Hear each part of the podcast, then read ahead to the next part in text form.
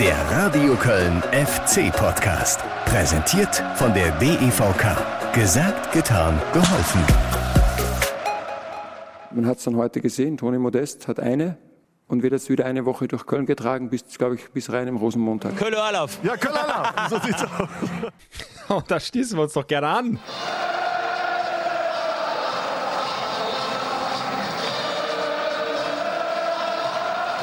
Ach, ist es nicht schön.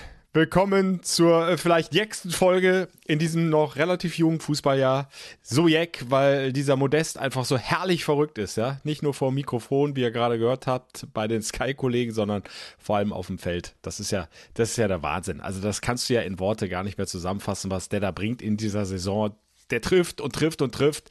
Völlig egal, dass er da gerade eine Woche weg war. Zwangspause wegen einer Corona-Infektion. Der kommt rein, 20 Minuten später macht er Bums wieder das 1 zu 0 und der FC geht als Sieger vom Platz. Behält die drei Punkte mal wieder in Müngersdorf, so wie schon beim 1 zu 0 zwei Wochen vorher gegen den Sportclub aus Freiburg. Und ich weiß nicht, wie es euch erging äh, vor den Lautsprechern, vor den Bildschirmen oder wenn ihr sogar im Stadion wart unter den 10.000 Fans. Diese 60. Minute, ja. Anthony Modest marschiert vom eigenen Tor zur Auswechselbank. Es geht ein Raunen durchs Stadion. Äh, du merkst, es knistert irgendwie und alle denken, boah, jetzt kommt er endlich und jetzt passiert was. Da muss jetzt was passieren. Anthony Modest betritt gleich das Spielfeld, ja. Und dann kommt er rein für Sebastian Andersson und ich habe, glaube ich, doch bei der Live-Reportage gesagt, so sinngemäß, also das wäre jetzt ja eine Wahnsinnsgeschichte. Quasi eine Geschichte mit Ansage, wenn der tatsächlich dieses eine Tor schießt. Und wahrscheinlich wird in diesem Spiel auch ein Tor reichen zum Sieg. Ja, und äh, will mich jetzt nicht als der große Prophet hier hinstellen, aber es kam ja dann, wie es im Grunde kommen musste. 84. Minute. Und ein Pass auf Anthony Modest. Modest gegen Trapp. Modest, Modest, Tor, Tor, Tor, Tor, Tor, Tor, Tor. Ich fass das nicht. Ich fass Minute. Anthony Modest mit der Führung. Der ist so wahnsinnig, der Mann. Dem kannst du nachts um drei mit verbundenen Augen den Steilpass spielen und der versenkt den Ball. Ganz sicher. Und Tunnel trappt dann auch noch. Ich weiß gar nicht genau, wie der Ball da hingekommen ist. Es war möglicherweise sogar ein Frankfurter Abwehrbein dazwischen. Keine Abseitsposition. Treffer müsste zählen. Modest setzt dann zum Sprint an und Tunnel trappt zur 1 zu 0 Führung. Das ist eine Geschichte, wie sie nur der FC, wie sie nur Anthony Modest schreiben kann. 1-0 für den ersten FC Köln. Es war wie immer. Es war einfach nur geil. Man muss ganz klar sagen, das ist eine absolute Garantie, wenn der Typ reinkommt, der knipst. Ne? Toni muss einfach mit dabei sein. Ne? Ohne Toni geht's nicht. Es ist einfach unfassbar. Vergesst Ilenia, äh, vergesst Zaynep, Antonia. Wenn einer in Köln stürmt, dann Anthony Modest. Äh, Der macht diese Stadt, der macht alle Fans raderdoll und äh, auch Marc Uth hat sich nicht mehr eingekriegt nach dem Abpfiff. Ja, ist Wahnsinn. Also der kommt rein. Ich glaube, es war ein bisschen äh, Ping-Pong, äh, genau im Lauf und der macht ihn ja eiskalt und ja, wir freuen uns, dass er bei uns ist und ja, wir arbeiten hart und er haut das Ding rein. Ne? Ja, schön, freuen wir uns. Ja, Marc Uth nennt es Ping-Pong. Es, war dann wohl tatsächlich ähm, ein, ja, mehr oder weniger Zusammenprall zwischen Kamada und Skiri. Also Skiri provoziert äh, diesen in Anführungsstrichen Fehlpass von Kamada und der kommt natürlich wunderbar rein in den Lauf und dann nimmt Anthony Modest den Ball im höchsten Tempo einmal mit mit dem rechten Fuß, guckt dann sogar noch mal rechts rüber, ob der Linienrichter nicht die Fahne hebt wegen Abseits. Fahne bleibt aber unten, dann guckt er sich einen Torwart aus, macht ihn rein. Es ist der Wahnsinn. Timo Horn, der hat sich das Ganze von ganz weit hinten angeguckt, war auch äh, schwer beeindruckt. Ja, ich glaube, das ist auch einfach so eine Energie, die dann durchs Stadion geht. Ne? Das, das, spürt man ja auch dann sicherlich auch auf, auf der Tribüne, das äh, merkt ihr sicherlich auch. Äh, und ja, Toni hat natürlich das Selbstbewusstsein, äh, dadurch, dass er Woche für Woche aktuell trifft, äh, diese Bälle dann auch zu machen. Aus Torwartsicht hat äh, Trapp das eigentlich sehr gut gemacht, den Winkel verkürzt, wenig Fläche geboten dem Stürmer und dann äh, wählt er eben den Beinschuss und macht so das Tor. da ist er schon extrem abgezockt und hat natürlich auch das Selbstbewusstsein in der aktuellen Situation. Und ja, ist, ist der Garant für, für unsere Siege aktuell, das muss man schon so sagen. Dieses Knistern oder diese Modest-Magie, die sich da ausbreitet im Stadion, ich glaube, die hat auch äh, Frankfurts Innenverteidiger in der Dreierkette Martin Hinteregger gespürt. Ich, der, der, der, der hatte, glaube ich, schon Böses, ganz, ganz Böses geahnt bei der Einwechslung von Anthony Modest. Und weder er noch irgendwer anders konnte dann eben diese Chance in der 84. noch verhindern. Machte einfach traumhaft sicher rein zückt die Brille raus, lässt sich feiern. Äh, die 10.000 waren dann so laut wie 50.000 im Rhein-Energiestadion. Und er kann es halt auch von der Bank. Es ist egal, ob er äh, von Beginn an spielt oder eingewechselt wird. Auch im Pokal hat er ja schon von der Bank doppelt sogar getroffen in Stuttgart. Wir erinnern uns, ja. Der kann in dieser Saison einfach nicht mehr anders als Tore schießen. Allerdings äh, hat sich vielen Fans äh, vor dem Anpfiff, äh, als die Ausstell Aufstellung draußen war, dann schon die Frage gestellt, warum spielt er denn nicht vom Beginn an? Warum denn wieder Sebastian Andersson? Der ja, wird ja von vielen nicht unkritisch gesehen, der Schwede. Steffen Baumgart hatte da aber eine klare Linie. Die Entscheidung ist auch sehr, sehr früh gefallen. Das hat er nach dem Spiel bei der Pressekonferenz im Rhein-Energiestadion dann auch nochmal klipp und klar erklärt. Ich glaube, das haben wir jetzt schon seitdem ich hier bin ganz klar gemacht. Jungs, die trainieren, die auf dem Platz sind, die dann auch im Trainingsprozess komplett dabei sind, äh, die haben halt größere Chancen zu spielen. Und Toni war sechs oder sieben Tage raus, ja, durch eine Krankheit, die wir, mit der wir alle zu tun haben. Äh, und er hatte nicht trainiert. Und dann ist er zwei Tage im Training. Und ich bin immer noch der Meinung, dass das nicht nur die richtige Entscheidung war, sondern dass er nicht länger durchgehalten hätte, vielleicht als 60, 70 Minuten. Und wir es ja schon so gehandhabt haben, und das ja auch nicht zum ersten Mal, dass wir zum Ende des Spiels nochmal nachlegen wollen. Und deswegen war die Entscheidung sehr, sehr früh gefallen, sehr klar gefallen. Äh, und deswegen haben wir es auch so entschieden und äh, aus meiner Sicht auch eine klar richtige Entscheidung. Ja, eine Entscheidung, die für mich so total nachvollziehbar ist und wer gewinnt, der hat am Ende recht. So einfach ist das. Alles richtig gemacht, Steffen Baumgart. 60 Minuten hat Sebastian Andersson sich davon aufgerieben. Ja, dem fehlt nach wie vor der Punch, die Durchschlagskraft. Ist kaum mal zu klaren Torabschlüssen gekommen, hat einen schön rübergelegt, wobei vielleicht war es auch eher ein technischer Annahmefehler äh, zu Dejan Lubicic. Erinnert euch vielleicht in der ersten Halbzeit, hätte schon die Führung sein können, relativ früh in diesem Spiel. Hatte dann nochmal so im Fallen einen Schuss äh, auf Kevin Trapp aufs kurze Eck.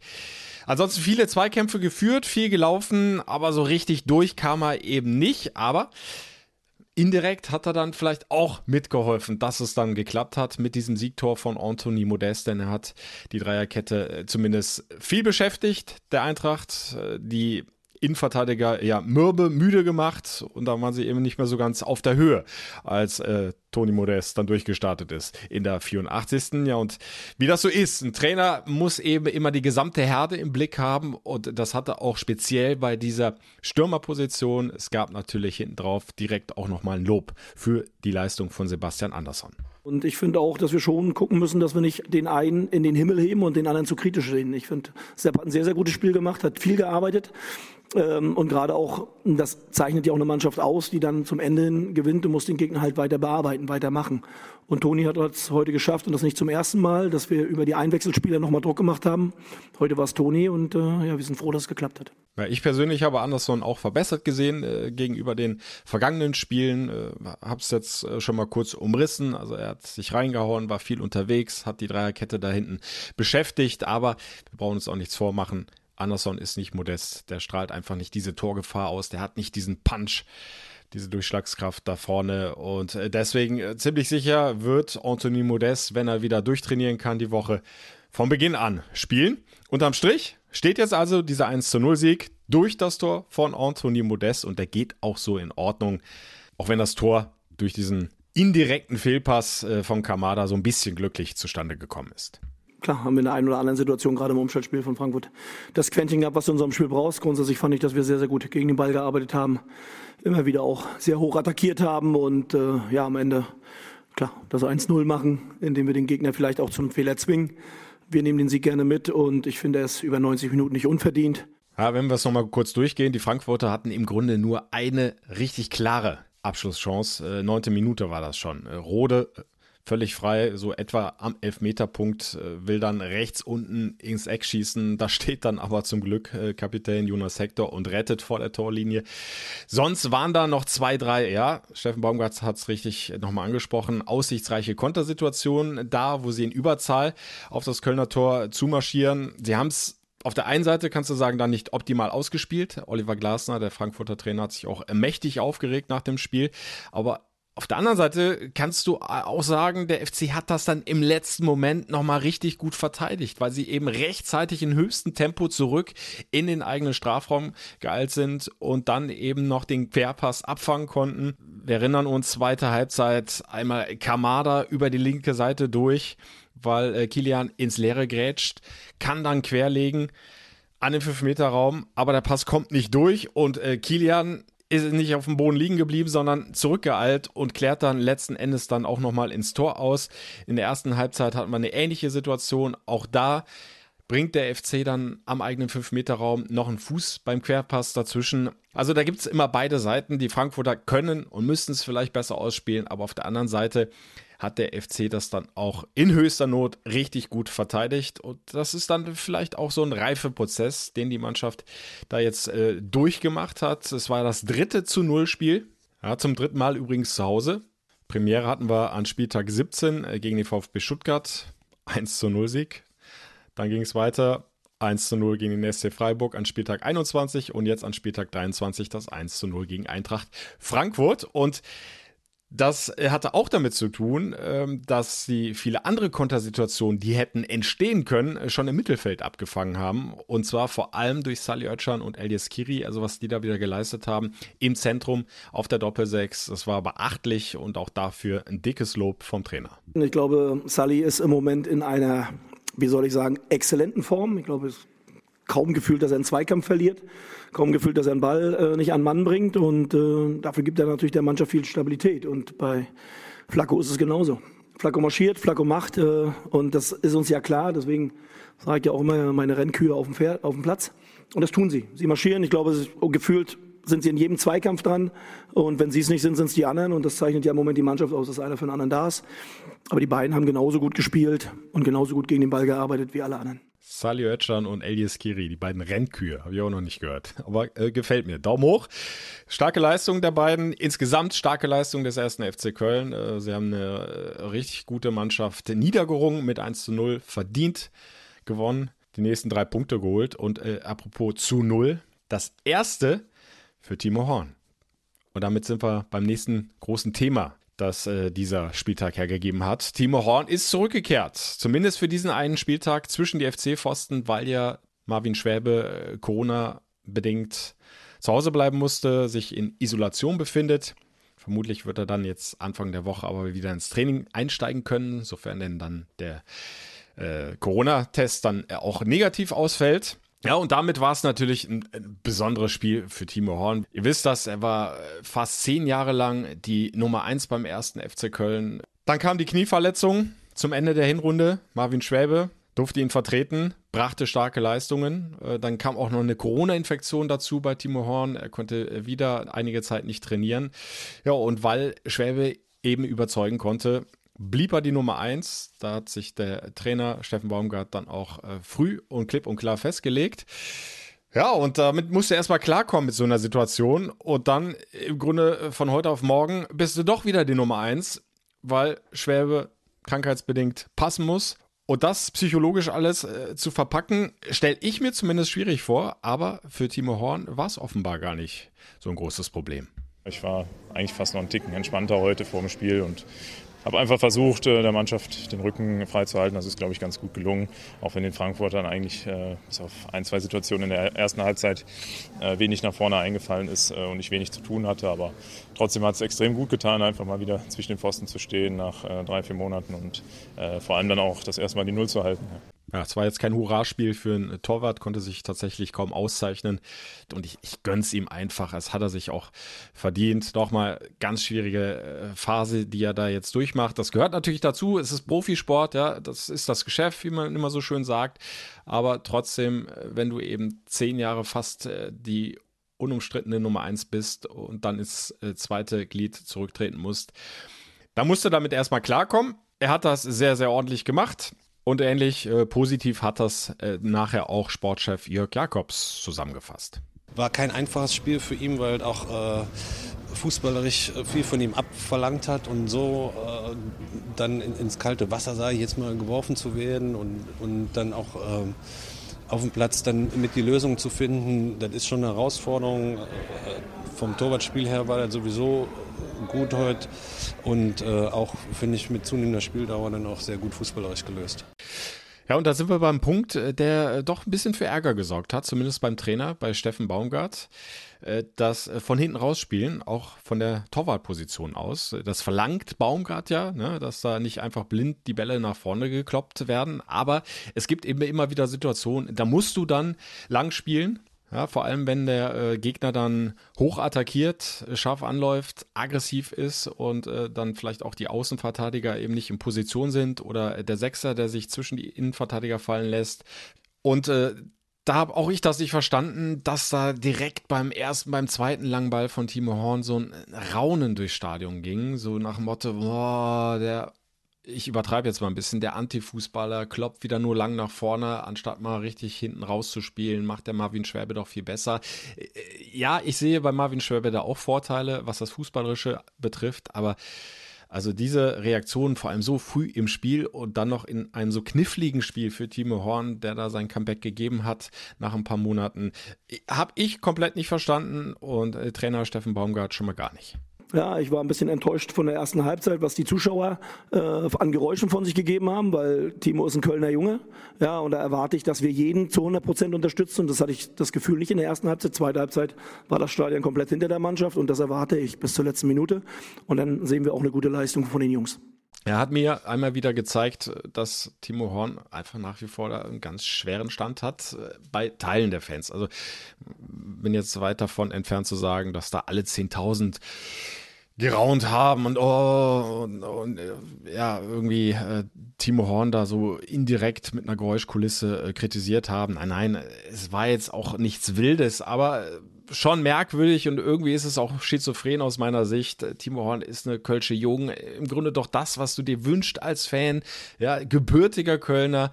Seit der F-Jugend, wenn ich äh, das noch richtig im Kopf habe, beim FC alle Jugendstationen durchlaufen. Damit 18 die Nummer 1 geworden dann zehn Jahre lang das Tor gehütet, in den meisten Spielzeiten immer ganz starke Leistungen gebracht. Klar waren auch schwächere Phasen dabei, aber die hatte auch die gesamte Mannschaft. Der Abstieg äh, lag ja ganz sicher nicht nur an Timo Horn.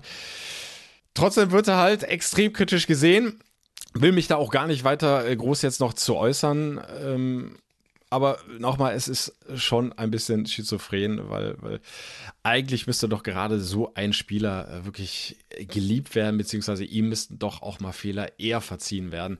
Und auch daran sei nochmal erinnert, äh, in der Zeit äh, zum Ende der Hinrunde, als Timo Horn am Knie verletzt war, der hätte bei den Auswärtsspielen sich schön zu Hause auf die warme Couch setzen können und dann am Fernsehen den FC gucken können. Aber nee, der war bei jedem Auswärtsspiel mit dabei. Er saß auf der Tribüne, hat mit den Jungs mitgefiebert, war in der Kabine. Auch das zeigt doch, der identifiziert sich zu 100 Prozent mit diesem Club. Ja, und sieht das im Grunde auch als eine Selbstverständlichkeit an. Ich bin FC-Fan, ne? also ich verfolge jedes Spiel von meiner Truppe, äh, egal ob ich im Kader bin, am Platz stehe, wie gesagt, oder nur Fan wäre. Äh, FC ist in meinem Herzen fest verankert. Äh, das ist einfach mein, mein Heimatverein, da wo ich groß geworden bin und von daher ist das für mich eine Selbstverständlichkeit. Herr Timo Horn hat sich überhaupt erstaunlich und bemerkenswert offen und äh, ehrlich einfach auch in die Mixzone nach dem äh, Sieg gegen Frankfurt hingestellt. War das erste Interview, was er also äh, vor versammelter Kölner Journalie gegeben hat. Ich fand, er hat das äh, sehr gut alles auf den Punkt gebracht und äh, auch kein Hehl daraus gemacht, dass ihm so die letzten Wochen und Monate sehr, sehr schwer gefallen sind. Äh, auch wenn er im Grunde ja mal damit rechnen musste, dass er vielleicht nicht ewig die Nummer eins ist beim FC. Ja, das sind natürlich keine schönen Momente, das gebe ich äh, ganz offen zu. Äh, so äh, unter der Woche im Training gelingt mir das ganz gut, denke ich. Ich habe das versucht auch sehr positiv anzunehmen, weiterzuarbeiten, Gas zu geben. Aber klar, wenn man am Wochenende sich auf die Bank setzen muss, da Platz nehmen muss, das tut dann schon immer ein Stück weit weh. Und da hat man einfach den Ehrgeiz natürlich auch zu spielen. Aber man sieht, wie schnell es gehen kann und wie schnell man wieder zwischen den Pfosten steht. Von daher ja, weiter hart arbeiten und positiv bleiben. Ja, was anderes bleibt ihm im Grunde auch nicht übrig, denn es ist ja jetzt schon klar, das hat Trainer Steffen Baumgart auch schon vor dem Frankfurt-Spiel angesprochen, Marvin Schwäbe bleibt die Nummer 1, wird dann beim kommenden Auswärtsspiel gegen Reuter Fürth wieder zwischen den Pfosten stehen, sofern er denn sich freitesten lassen kann und sofern er denn dann wieder richtig trainieren kann und fit ist für das Spiel gegen Fürth. Aber auch da sagt äh, Timo Horn, äh, das ist genau richtig, dass der Trainer das so macht und das akzeptiere ich auch. Man auch als Torwart sicherlich auch immer das Vertrauen vom, vom Trainer. Deswegen ist es auch äh, gut und richtig, dass äh, der Trainer das jetzt frühzeitig klargestellt hat, äh, wie es weitergeht. Sonst wären die Spekul Spekulationen eventuell wieder losgegangen. Von daher äh, ja, versuche ich jetzt einfach, wie gesagt, die, die letzten drei Monate jetzt äh, bis zum Saisonende weiter Gas zu geben, äh, mich zu empfehlen, dem Trainer immer wieder anzubieten und dann gucken wir, was, was auf mich zukommt. Ich habe noch bis 2023 Vertrag beim FC und ja, sehe das, sehe das eigentlich relativ entspannt. Ja, er spricht es an, bis 2023 hat er noch Vertrag. Demnach könnte er also auch noch in der kommenden Spielzeit das FC-Trikot tragen. Aber es stellt sich schon die Frage, ist das jetzt vielleicht seine Abschiedssaison? Oder heißt es FC a level lang? Ja, es gab natürlich immer so die, die Traumvorstellung, ein Leben lang bei seinem Verein zu bleiben. Das ist ja, ist ja klar. Ähm, deswegen bin ich ja auch immer wieder in, in Situationen geblieben, wo, wo man vielleicht hätte wechseln können. Aber trotzdem, auf der anderen Seite habe ich das ja nie ausgeschlossen, äh, den Verein auch mal zu wechseln. Äh, das, das gehört im Fußball dazu, so ist das Geschäft. Ist manchmal hart und äh, muss man dann auch, äh, auch mal runterschlucken. Aber ja, wenn man spielen will und den Anspruch hat zu spielen, dann äh, muss man sich natürlich immer damit auseinandersetzen. Der Sommer kommt und dann äh, wird sich zeigen, was sich ergibt.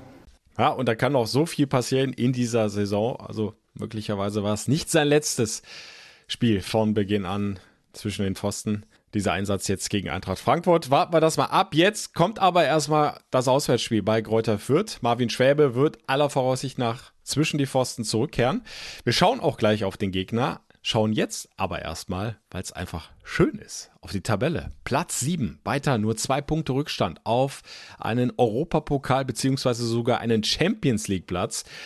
Und äh, es ist, ist doch klar, was wieder gesungen wurde im Rhein-Energiestadion nach dem 1 zu 0 gegen die Eintracht von Mailand. Eines Tages, ne, wird's geschehen. Die Fans dürfen träumen, oder? Klar, der Kölner träumt immer. Ja, heute schlafe ich gut, ne? So langsam kann man sich mit dem Gedanken an, anfreunden, einen einstelligen Tabellenplatz zu erreichen. Europa wahrscheinlich auch, ja. Ja, und was ist mit der Mannschaft, mit den Spielern?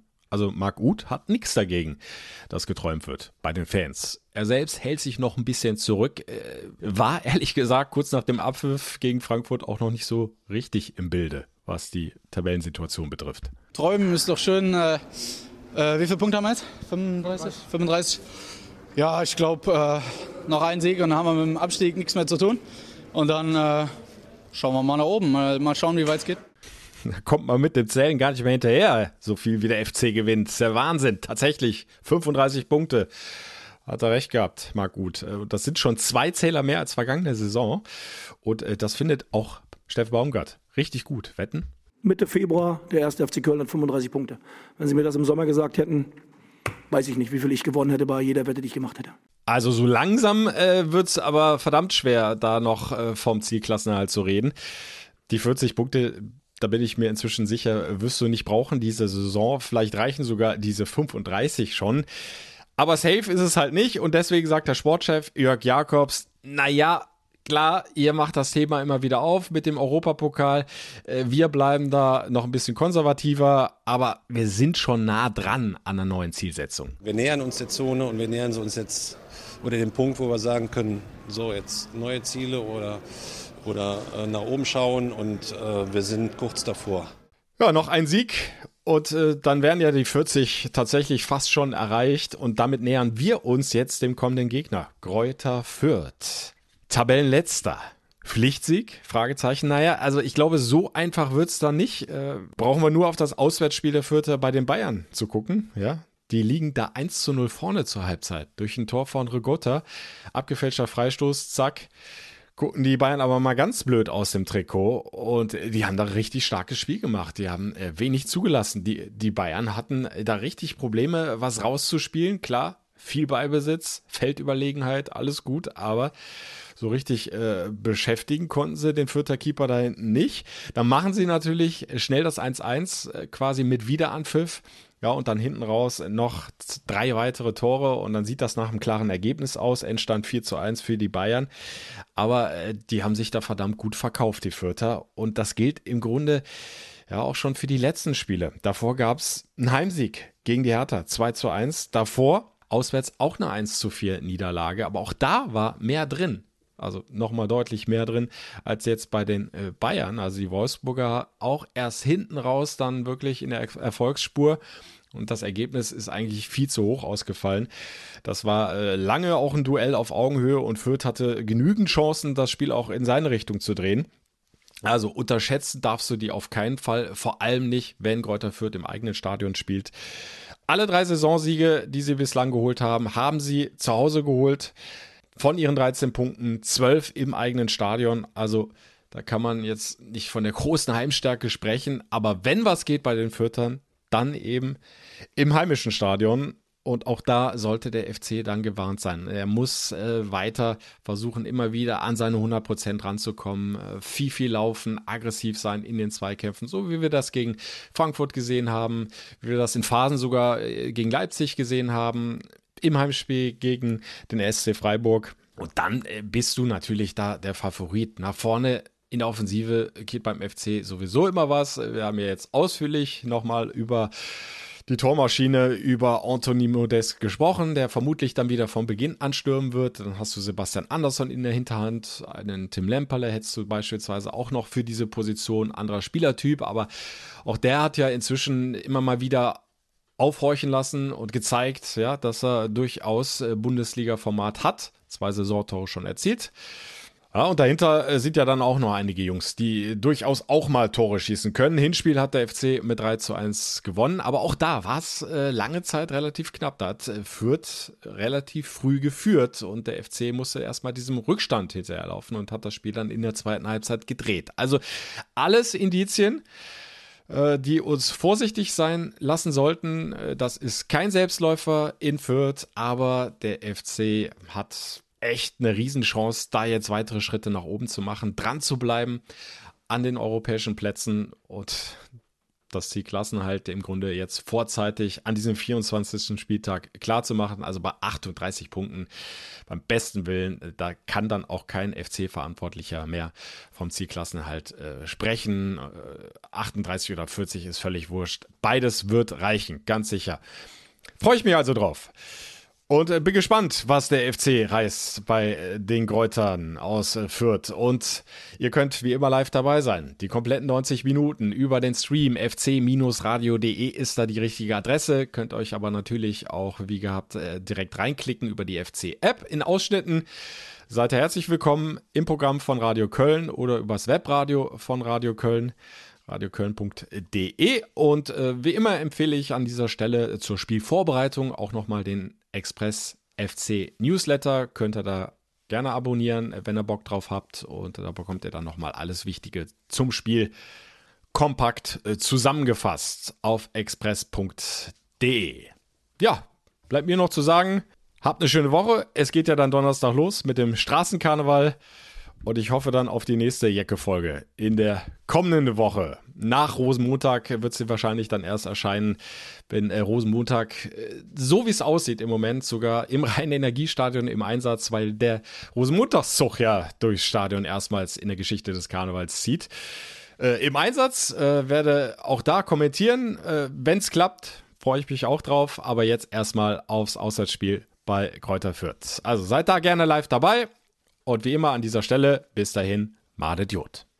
Der Radio Köln FC Podcast. Präsentiert von der DEVK. Gesagt, getan, geholfen.